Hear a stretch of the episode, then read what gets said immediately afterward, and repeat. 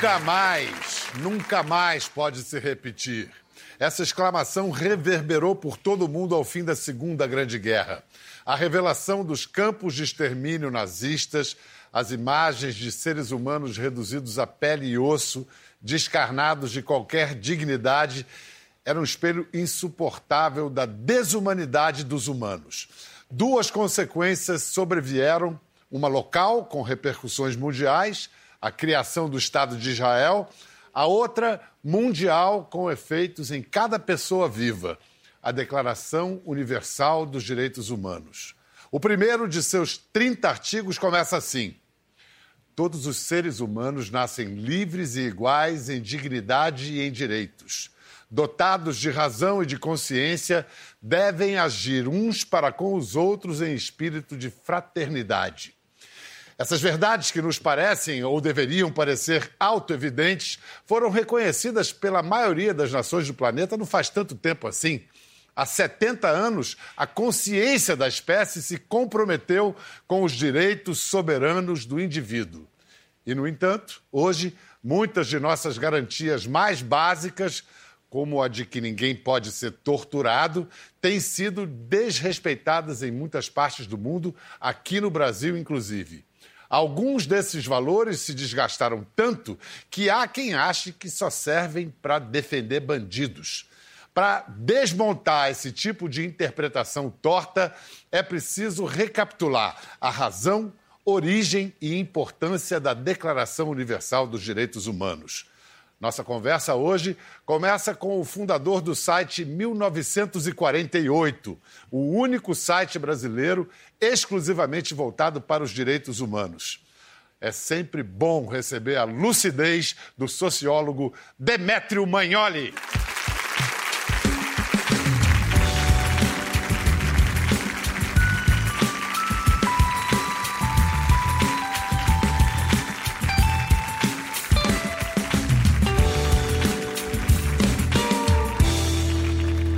Demetrio, é, especialmente fica mais fácil entender a grande história quando a gente começa pela pequena, pela micro-história, a história familiar.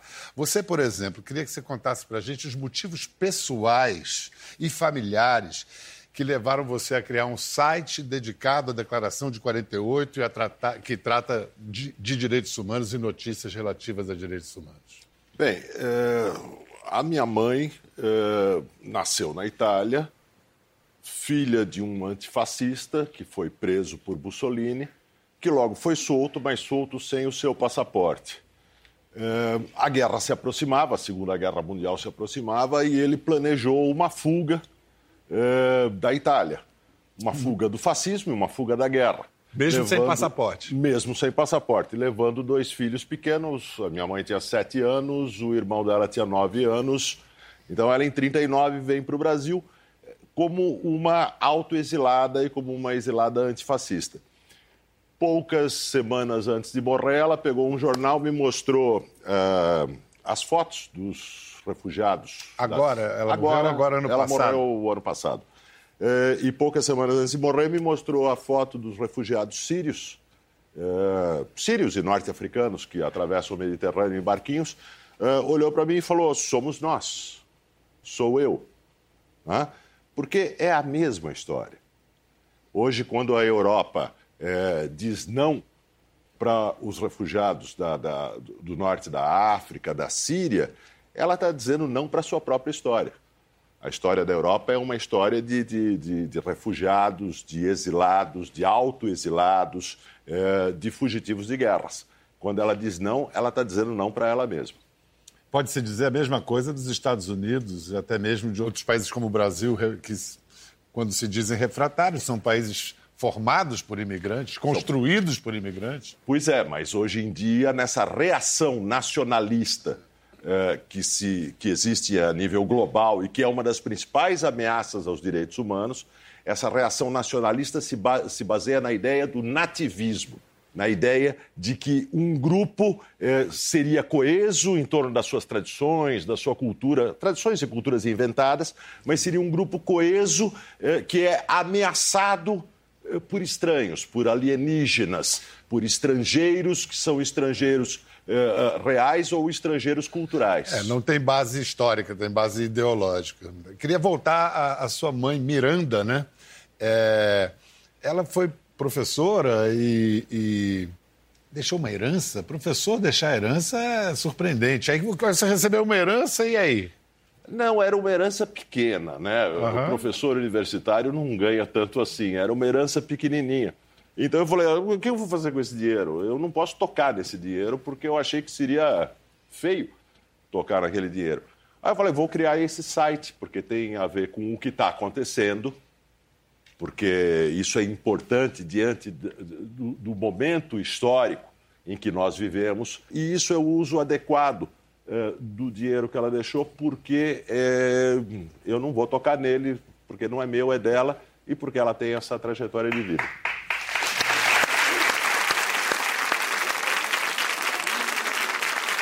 Você tem a idade, 60 anos, né? Ah, é grave, é. é. Hoje eu quero saber se você, o que você reconhece no seu pensamento político que é, remete a ela, a como ela pensava política, a sua mãe. É, muita coisa. É, ela, ela era arquiteta, paisagista, então ela, ela não era uma pessoa, vamos dizer assim, o que se chamaria de uma pessoa muito politizada. Ela tinha bons princípios políticos. Sim. E o principal princípio político que eu compartilho com ela é, é, é o princípio é, é, da autonomia individual de consciência, da ideia de que as pessoas têm a sua consciência, têm que ter a liberdade de ter a sua consciência, de pensar o que, o, o que pensam, de se expressar é, e de discutir numa sociedade tolerante, onde a, a ideia de que a diferença é, é, é boa, é positiva, né? é uma ideia cultivada. Então, é, essa é a ideia que. que Mas essas ideias da autonomia do indivíduo, da tolerância e convivência entre diferenças, elas estão presentes na Declaração Universal dos Direitos Humanos. Claro! A, a Declaração Universal é um programa eh, político eh, completo, ou quase completo. Ele é um programa político, eh, eu, eu, diria, ele é a, a, a Declaração Universal é a Constituição das democracias.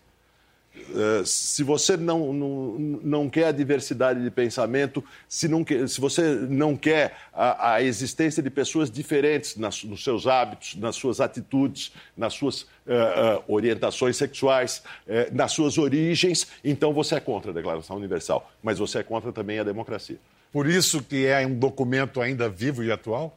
70 anos depois? Não só atual. É, ele é extremamente atual e, como nós temos no século XXI, isso é dramático, uma, um recuo das democracias, é isso que está acontecendo no século XXI, um recuo global das democracias. Não porque ditaduras se instalam através de golpes militares, mas porque de dentro das democracias eh, surgem autoritarismos eletivos populistas autoritários que começam a destruir a democracia por dentro, né? começam a, a, a, destruir a autonomia das eh, instituições, a independência dos poderes, eh, a, a, liberdade de imprensa, eh, em nome de, de, de, utopias populistas, geralmente nacionalistas, né? hoje em dia principalmente nacionalistas. Então, a Declaração Universal dos Direitos Humanos é uma, uma fronteira de defesa das democracias num momento em que elas estão em recuo, não em avanço, ao contrário do que se pensou depois da queda do Muro de Berlim. Depois da queda do Muro de Berlim, se pensou que no avanço global das democracias. Não é isso que está acontecendo. Ou falar em mulheres, em mães, em, em uma espécie de mãe, podemos dizer, da ideia da Declaração Universal dos Direitos Humanos, foi a primeira-dama americana Eleanor Roosevelt. Roosevelt, como eles falam, esposa de Franklin Delano Roosevelt, e ela discursou na sessão da ONU em que a Carta de Direitos foi aprovada. We stand today at the threshold of a great event, both in the life of the United Nations and in the life of mankind. This Universal Declaration of Human Rights may well become the international Magna Carta of all men everywhere. On the adoption of the Universal Declaration of Human Rights, with the one amendment which I've mentioned, is as follows. In favour of adoption, 48. Against adoption, none. Primeiro, muito poucos países ainda no início da, da ONU, mas essa conta de 48 contra zero, ainda houve abstenções e houve países que resistiram à ideia. Que países resistiram e por quê? Houve uma resistência menor eh, da União Soviética, eh, porque a declaração falava em liberdade de expressão, né? eh, nesse tipo de direitos que não existiam na União Soviética. Mas houve uma resistência maior eh, que veio da Arábia Saudita. A Arábia Saudita se absteve né, na votação.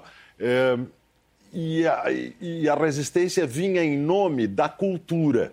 A ideia de que a Declaração Universal, essa é uma ideia que sobrevive até hoje, é coisa do Ocidente e é uma tentativa do Ocidente de impor os seus padrões sobre outras culturas e outras tradições. Mas nos países árabes, a principal resistência era por algum motivo específico? Uh, a principal resistência era a ideia de que as mulheres devem ter iguais, direitos iguais aos, do, aos dos homens.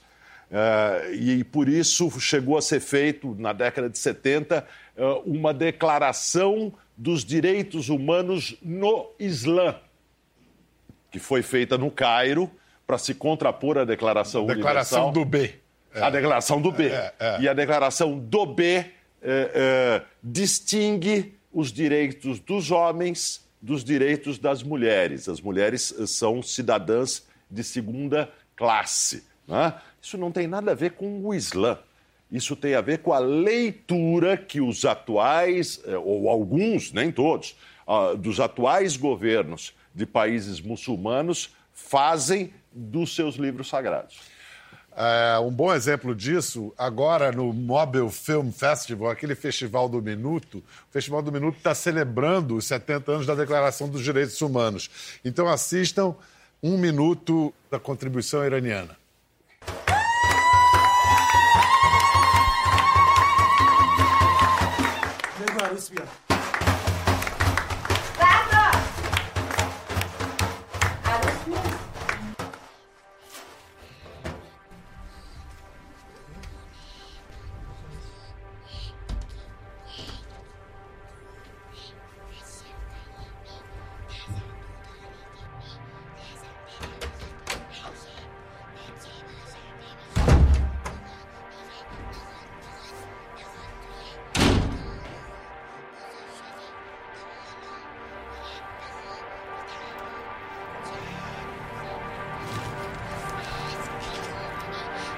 Injusto.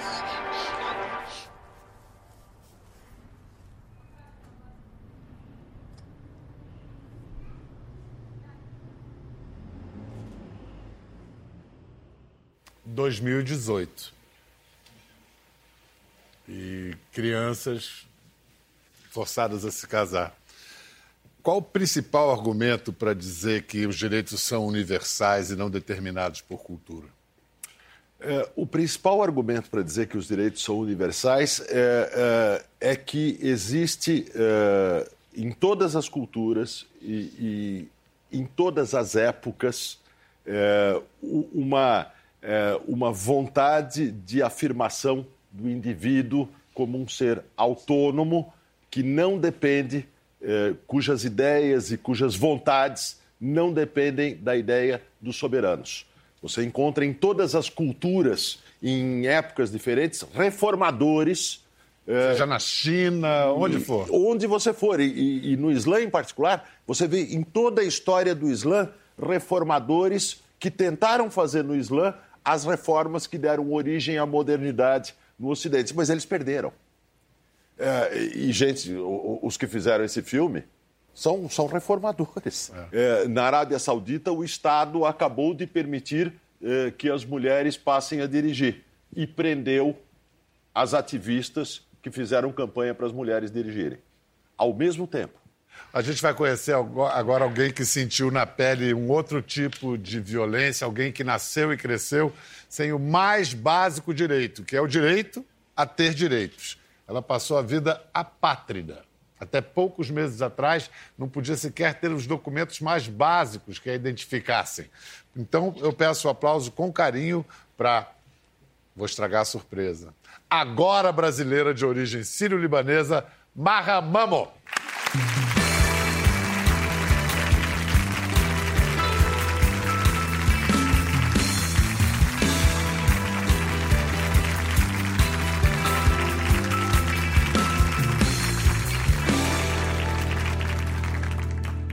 Mas você nasceu e foi criada no Líbano, mas nunca teve nacionalidade libanesa. Por quê?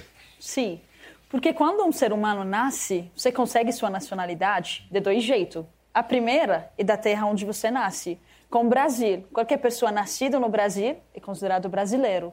A segunda é do sangue dos seus pais, com a maioria dos países da Europa. Então, seus pais são italianos, você é italiano, mesmo não sido nascido lá. No meu caso, eu nasci no Líbano. Líbano, você consegue nacionalidade somente se seu pai é libanês. Meus pais são sírios, cada um de uma religião diferente. Minha mãe é muçulmana, meu pai é cristão. Casamento interreligioso na Síria é ilegal. Quando eles se apaixonaram, eles fugiram da Síria, foram para o Líbano, casaram dentro da igreja, mas esse casamento não é registrado, é ilegal. Minha irmã, eu e meu irmão, nascidos no Líbano, não somos nem libanês, nem sírios. E aí, como é que foi para você ter uma vida? Você não tinha sequer uma certidão de nascimento oficial? Nada? Nada. Então, assim, para ir para a escola, para estudar, para crescer, como é que foi? Foi problemas, desafios, um depois de outra. Quando eu era criança, eu nem lembro. O problema foi da minha mãe, que ela foi atrás para me deixar me matricular dentro de uma escola. Porque dentro da escola, você está no mesmo uniforme igual qualquer um. Mesmo professores, mesma escola. Mas quando você começa a pedir as coisas básicas, eu nunca teve. Eu, quando acabei a escola, queria muito estudar medicina. Primeira universidade que eu fui, ele pegou os documentos e jogou na minha cara. Falou, ah, se você é libanês, você consegue estudar. Se você é estrangeira, consegue também. Que nem você. Não tinha resposta. É, ela teve que afirmar e construir uma identidade a despeito da nacionalidade. Isso não é simples. Qual é, assim, a relação da patridia com os outros direitos humanos da Carta? Pois é, a, a, a Carta diz que a apatridia é, é proibida. A Declaração Universal dos Direitos Humanos proíbe que qualquer Estado transforme os seus cidadãos em apátridas. Né? Apesar disso, existem milhões e milhões de apátridas no mundo. O número agora é de cerca de 10 milhões. No Estimação, mundo. porque você não tem registro nenhum. É, porque como não tem documentos, né? Líbano e Síria são um dos países de 25 países que hoje existe no mundo inteiro que a mulher, uma mãe, não consegue passar a nacionalidade dela Para... por filhos. Esse é um outro tipo de discriminação também que existe ainda dentro das leis. Bom, e como é que o Brasil foi aparecer na história da sua vida, Mar? Gostou de mim. é, parece. Não, eu fiquei, desde que eu tinha 16 anos, cada dia eu tinha um direito mais violado. Então eu não conseguia trabalhar, trabalhei sempre ganhando menos, trabalhando né, embaixo da mesa, sempre só consegui para sobreviver. Eu não conseguia entrar no hospital, ter atendida dentro de um hospital. Eu não conseguia nada. Os direitos básicos de comprar um chip de telefone, eu não conseguia, simplesmente porque eu não tinha documento para apresentar. Então, desde então que eu tinha 16 anos, eu comecei a procurar um país para me falar que é meu. Então, eu mandei minha história para o presidente do Líbano, mandei para a Síria, mandei para todo mundo porque, claro, primeiro eu consegui, né, tentei resolver dentro da minha zona de conforto, onde eu estou. Depois parti para o mundo. Até que, em 2014, o Brasil abriu as portas, não porque sou apátrida, mas porque em 2014 eles acolheram os refugiados sírios. Foi nessa onda que eu cheguei para o Brasil. Bom, aí você chegando aqui, você tinha que ser reconhecida como refugiada primeiro, foi isso? Quando cheguei, eu achava que o Brasil está pronto para me receber como apátrida. Fui descobrindo, como eu não conhecia ninguém no Brasil, conhecia nada, a embaixada do Brasil no Líbano, me falou: você vai se virar. A gente dá documento, você viaja, mas lá se vira. Fui acolhida por uma família em Belo Horizonte, em Minas. Essa família me apresentou para Isabela, que é uma prima de um amigo dessa família, que ela tinha uma experiência com voluntários refugiados, um trabalho voluntário com refugiados. E ela me explicou, falou, uma a leis no Brasil não tem nem definição de uma pessoa apátrida. O único jeitinho que a gente tem que te dar é refugiada. Você conseguir uma vida nova. Depois disso, vamos lutar. É lá que eu juntei com a Acnur, com a agência da ONU para os refugiados, uhum. e comecei essa luta para a gente conseguir as mudanças das leis. E essa saga da Marra, isso daria um filme? Não, vai dar um filme, eu, eu presumo. Então, como se fosse um filme, vamos cortar para outubro desse ano. Genebra, uma palestra na Suíça, ela falando sobre o caso dela, a, a, as Nações Unidas discutindo a questão da patridia. E aí ela tem uma surpresa que é trazida pela embaixadora brasileira Maria Nazaré Farani Azevedo. Carol, could you allow me just one yes. sentence now? No, it's just because I'm. Um, well, I told you all that she would speak to our hearts, and she did. I had a hard time going through, you know, listening to that. But unfortunately, Maha, your presentation is getting a bit repetitive. And we want to make some changes to this. Mm-hmm. And I would like to invite Bernardo Laferté from the Ministry of Justice to say a few words. Come here, Bernardo. I am here only because my grandfather saw on Brazil uh, an opportunity to live. He was also a stateless person. We do inform me and the ambassador that Maham and Swad are Brazilian citizenships as well.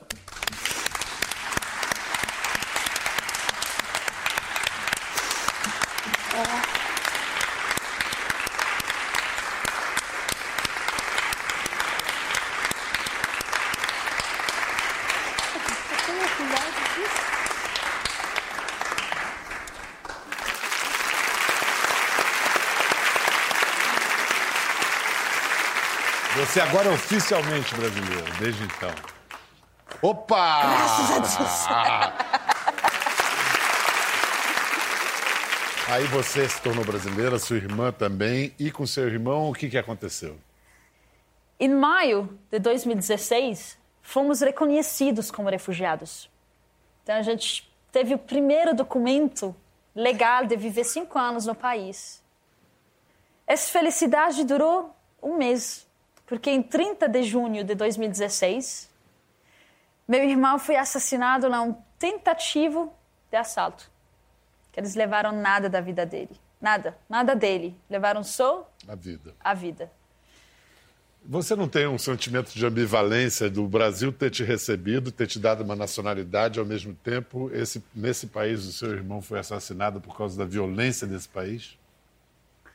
Eu acredito que a morte dele poderia ser feita em qualquer outro lugar, mesmo no Líbano, sendo ele dormindo lá. Para mim, o sentimento que eu tenho do Brasil, para o Brasil mesmo, é gratidão, porque o Brasil deu para meu irmão uma vida de um ano e meio que ele conseguiu viver como ser humano. É, mas é um país tomado pelo medo. É, o Brasil, no quadro de violência criminal do Brasil hoje, os policiais por exemplo, são ao mesmo tempo acusados de violar direitos humanos, enquanto eles mesmos têm seus direitos humanos desrespeitados. Então, para falar do desafio de tornar os direitos humanos parte da cultura brasileira, da cultura viva, vamos incluir agora na conversa um policial que é defensor dos direitos humanos e atualmente trabalha pesquisando no Laboratório de Violência da UERJ. Vamos receber o coronel da PM, Robson Rodrigues.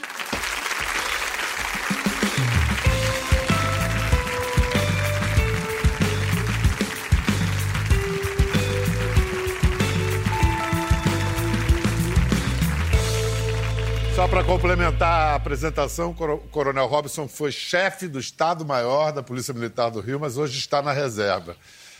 é formado em direito, mestre em antropologia. Os policiais brasileiros, a polícia brasileira é uma das polícias que mais mata no mundo. Mas os policiais são formados, eles sabem que se matar alguém sem combate ou não em legítima defesa, eles estão violando os direitos humanos. Infelizmente, Bial, o que, que acontece? Essa categoria, muitas vezes, ela tem um significado muito deturpado, né? intencionalmente ou não. Às vezes, intencionalmente, em virtude de ideologias que, às vezes, com essa polarização, e muitas vezes os policiais, com todos os conhecimentos que eles têm oportunidade de terem, eles são levados, acabam sendo refém desses discursos mais fáceis e simplificadores da própria sociedade, e muitas vezes a gente precisa é, é, tentar lutar contra isso, contra essa simplificação de uma categoria que precisa ser muito mais abrangente, melhor entendida, porque os próprios policiais, de uma forma reflexiva, também são vítimas de direitos. De é, eu, eu, quero agora, é, a partir daí, tem duas perguntas. Uma é se o Estado brasileiro viola os direitos humanos quando ele, o Estado brasileiro uhum. viola os direitos humanos quando promove guerras nas cidades como as que a gente presencia hoje no Brasil? Evidentemente que sim. Né? É, embora a situação no Brasil e no Rio de Janeiro especificamente, uma situação muito complicada, é necessário que, que se nós estamos numa ordem democrática, que se é, é preserve as leis, que se respeite as leis, que se respeite os direitos é, por uma questão, principalmente uma questão de princípios. Né? Então, com isso, você aperfeiçoa, inclusive, as próprias instituições. Muitas vezes os direitos humanos são colocados como obstáculo para a eficiência da polícia, coisa que não é. É, por exemplo, eu quero saber quais são os direitos humanos dos policiais que são violados assim. Na cultura militar, é, pouco se tem espaço para um diálogo, né?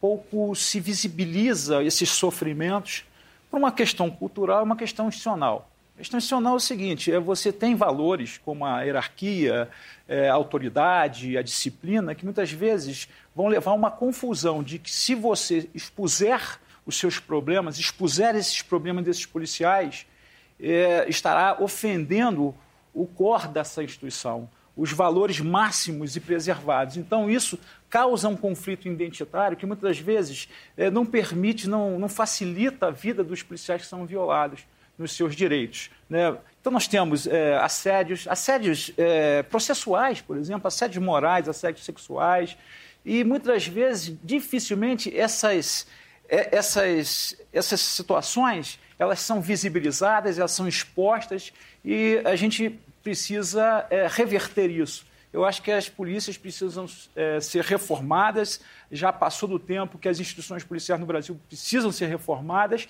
para que se tornem polícias melhores, não só para a sociedade como um todo, incluindo o policial cidadão também, mas para o próprio profissional de polícia que às vezes nem reflete sobre a, a, violação que ele está sofrendo enquanto policial.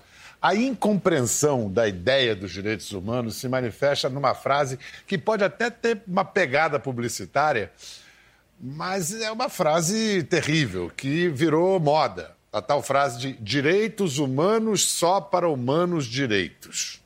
O que você acha dessa frase? Essa frase é a frase que nos conduz diretamente para a barbárie, porque é, não existe sociedade é, que viole os direitos dos seus tortos dos seus criminosos, dos seus presidiários, sem violar os direitos também dos seus homens livres. Todas as sociedades que violam os direitos dos tortos violam os direitos dos outros. Quando a ideia de direitos humanos é atacada, todos Eu os humanos. Eu posso ser mais claro e dizer: uh, o Brasil está entre os países com a, as três maiores populações carcerárias do mundo e crescendo, enquanto nos Estados Unidos está caindo. Mas o crime continua tão expandido quanto estava. Ou seja, não adianta nada. Então, a, a, quando o novo governador do Rio diz mira na cabecinha e mata, isso não é o jeito para acabar com o crime, é o jeito para transformar o país num bando de milícias, umas lutando contra, contra as outras. os países que têm menos crimes são aqueles que a polícia mais respeita os direitos humanos, porque ela é mais eficiente, mais eficaz, mais bem preparada. Coronel, posso chamar de Robson, né? Está na reserva, Deve. né? Deve. Robson, é, ainda queria saber você, como você uhum. deu essa frase, e, e, e, assim, na corporação, os policiais veem os defensores dos direitos humanos como inimigos? Biel, é, a, a, questão também dos direitos humanos, ela, é, a categoria não foi muito também bem explicada. É, faço minha culpa também como militante de direitos humanos, porque ela precisa ser, é, ela precisa ser melhor explicada, esclarecida, né? E os policiais, por uma questão prática e por uma questão muito é, superficial, né, eles veem problemas nas regras para cumprir e eles acham que é, é, quando eles são manipulados para pensarem assim também, eles vão entender que o problema deles está ou com os direitos humanos ou com a esquerda. Né? Como se a coisa dos direitos humanos eles fica, ficasse somente nessa, nessa divisão de fronteira entre esquerda e direita. E não é. É preciso explicar, é preciso lutar contra isso e mostrar que está além, está acima de tudo isso. E é, uma outra questão é uma forma, uma, uma, um significado muito restrito, porque originariamente a, a, a categoria ela, ela surge para é, vigiar países soberanos, violadores, ou, ou, quando não reconhecem os direitos da, dos indivíduos, dos cidadãos. Então, muitas das vezes, a polícia, que, que é braço, é, é expressão concreta da soberania do Estado, ela entra nesse pacote também. Então, muitas das vezes, você não consegue ver a polícia como quem está sofrendo o direito, mas como parte de um Estado que viola direitos. Eu digo que já está melhorando, né? Muitas das vezes eh, você vê é, é, muitos ativistas, muitos defensores de direitos humanos que já tendem a, a, mostrar, a se comprometer de uma forma muito mais ampla, menos restrita do conceito de direitos humanos e abrange os policiais e acolhem os policiais e os recebem e, e entendem de, de uma forma muito mais além do que essa forma restritiva de divisões, de polêmicas, de polemizações. É, um, um, exemplo disso é a nossa é, é uma grande vítima dessa violência, a vereadora Marielle Franco e o, e o seu seu motorista, o, o Anderson. O Anderson. Ela, ela pensava assim, ela, ela de, é, aliás, o Robson viralizou esse ano, 17 de março, três dias depois da, da morte, do assassinato da, do Anderson e da Marielle, ele fez um post e meio que não imaginava que o seu post ia virar não. o que virou. Uh, alguns trechos do texto do Robson Rodrigues. A vereadora Marielle lutava a favor das minorias, mas principalmente contra a estupidez das mortes desnecessárias que têm endereço e destinatários certos. Mortes muitas vezes festejadas por pessoas que querem que nós, vocês, policiais, façamos para elas o serviço sujo de um extermínio fascista. Marielle, assim como nós, não confiava na polícia violadora de direitos, na polícia bandida, mas confiava na instituição policial, naqueles que não querem que ela seja instrumentalizada para fins vis e elitistas. Por que, que você saiu em defesa dela assim publicamente? Primeiro porque eu, eu, a conhecia, né? Eu conheci é, dentro dessas nossos encontros é, e, e, enfim, é, do que ela postulava e do que eu respondia e nós criamos um vínculo e e por, e por outro lado também porque ela representava, ela entendia perfeitamente o significado dessa categoria de uma forma ampla. E ela havia acolhido policiais no momento em que eu expliquei a ela sobre essas nossas características de violações silenciosas, veladas, ela entendeu perfeitamente e buscou é, caminhos, canais para receber esses policiais que muitas vezes eles não podem, não têm uma instituição que, que, que abra os canais de diálogo. E ela fez isso. Tem um trecho de uma entrevista que ela deu em 2017 a Fernando Barcelos, que tem um, um, canal no YouTube, onde já fala dela, deixa clara essa relação, essa visão que ela tinha da polícia. O número maior de negros é, hoje, em termos de cargo público, é a polícia militar. E aí não dá para eu não querer, não conseguir dialogar com esses caras querendo só tratar que eles são os novos capitães do mato.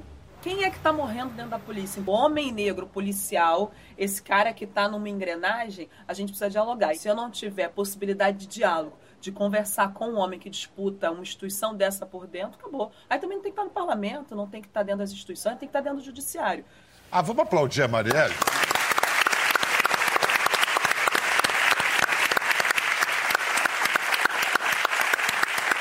Agora, é terrível. A gente já perdeu a conta do número de dias esperando que essa investigação termine para elucidar o assassinato de Marielle Franco e do motorista Anderson Gomes. Quão grave é o fato dessa investigação não se concluir, de não se chegar a esses culpados? Se de fato, como parece, o Estado não identificar os culpados, é porque os culpados, os, os que mandam nos culpados, ocupam postos muito altos no Estado. Então, é importante observar que a polícia bandida, ela não existe sem a política bandida. A polícia bandida só existe porque ela faz parte de uma estrutura política onde uma parte da elite política se beneficia da polícia do B e do crime organizado pela polícia do B. Tá? Então, se não for descoberto o, a, os mandantes do assassinato de Marielle, é porque esses mandantes têm cargos muito elevados. O buraco é muito mais em cima. Marra, bem-vinda ao Brasil. Quero saber dos seus planos como cidadã brasileira agora. Mas espera logo depois do intervalo. A gente volta em instantes.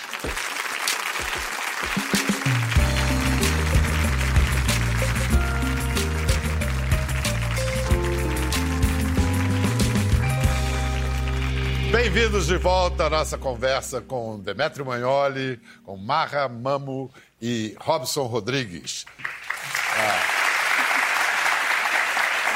Agora eu tirei os títulos, não tem sociólogo, ativista, coronel, é tudo humano aqui.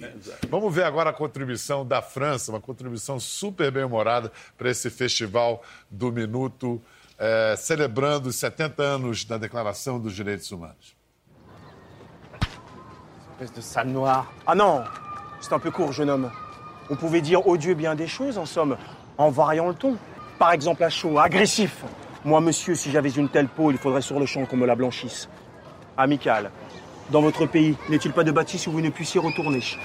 Curieux. Cette couleur allée vous vient-elle de vacances prolongées? Gracieux. Aimez-vous à ce point le chocolat? Qu'amicalement vous en revêtissiez l'apparat Prévenant. Gardez-vous de sortir le soir. Les passants ne pourraient plus vous y voir. Admiratif. L'arbre lui-même doit jalouser votre ébène. Naïf. À ce jour, cette couleur de peau fait-elle encore défaut? Hein? Voilà ce qu'à peu près, monsieur, vous auriez pu me dire si vous aviez un peu de lettres et d'esprit. Mais d'esprit, oh, le plus lamentable des êtres, vous n'en eûtes jamais un atome. Et de lettres, vous n'avez que les trois, qui forment le mot sot. Ah Espèce de PD Ah, ah non, c'est un peu court, mademoiselle.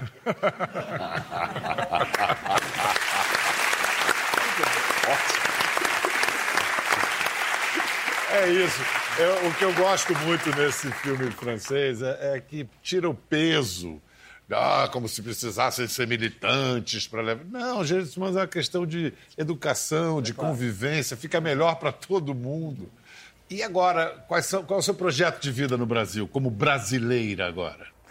Hoje, meu primeiro, minha primeira meta é levar essa lei mesmo que foi aplicada aqui no Brasil, das apátridas, e aplicar ele no mundo inteiro. Para fazer esse trabalho voluntário como a Acnur, hoje atuo como palestrante motivacional nas empresas, meio acadêmico e tudo.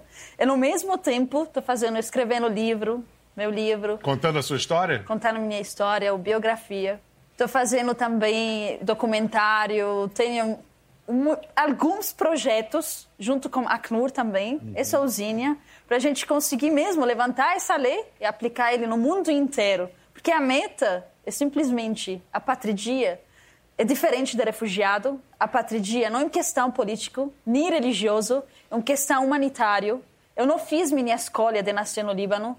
Eu escolhi simplesmente ir na frente e nunca desistir. Marra, você eh, nos trouxe uma história inspiradora, muito boa para a autoestima do brasileiro. E eu acho que é um exemplo de como a cultura dos direitos humanos está presente no nosso dia a dia. Robson, o que, que essa cultura pode nos ajudar a tirar o Brasil aí desse momento tão conturbado? Eu acho que é, a gente precisa entender, acima de qualquer diferença, que nós somos humanos e reconhecer isso é, é, é, é o primeiro caminho para a gente melhorar e a gente se encontrar com uma civilização pacífica que nós temos que ter. Então, eu acho que é batalhar por esse entendimento dessa categoria e que a gente possa praticar direitos humanos, não só entender, mas praticar. E eu recomendo para quem quiser saber mais, se atualizar, saber da luta diária pelos direitos humanos, o site do Demetrio, que é uma leitura muito informativa, muito agradável, 1948. www. Declaração. Declaracal 1948.com br Dá um Google Declaração 1948 que vai chegar lá. Demetrio, obrigado, obrigado, Marra, obrigado, obrigado, Robson. Então vamos fechar com aquela, aquele clássico do Bob Marley. Ah. Aquele que fala stand up, get up, stand up. Levante-se pelos seus direitos. Ataca conjunto! Quer ver mais? Entre no Globoplay. Até a próxima.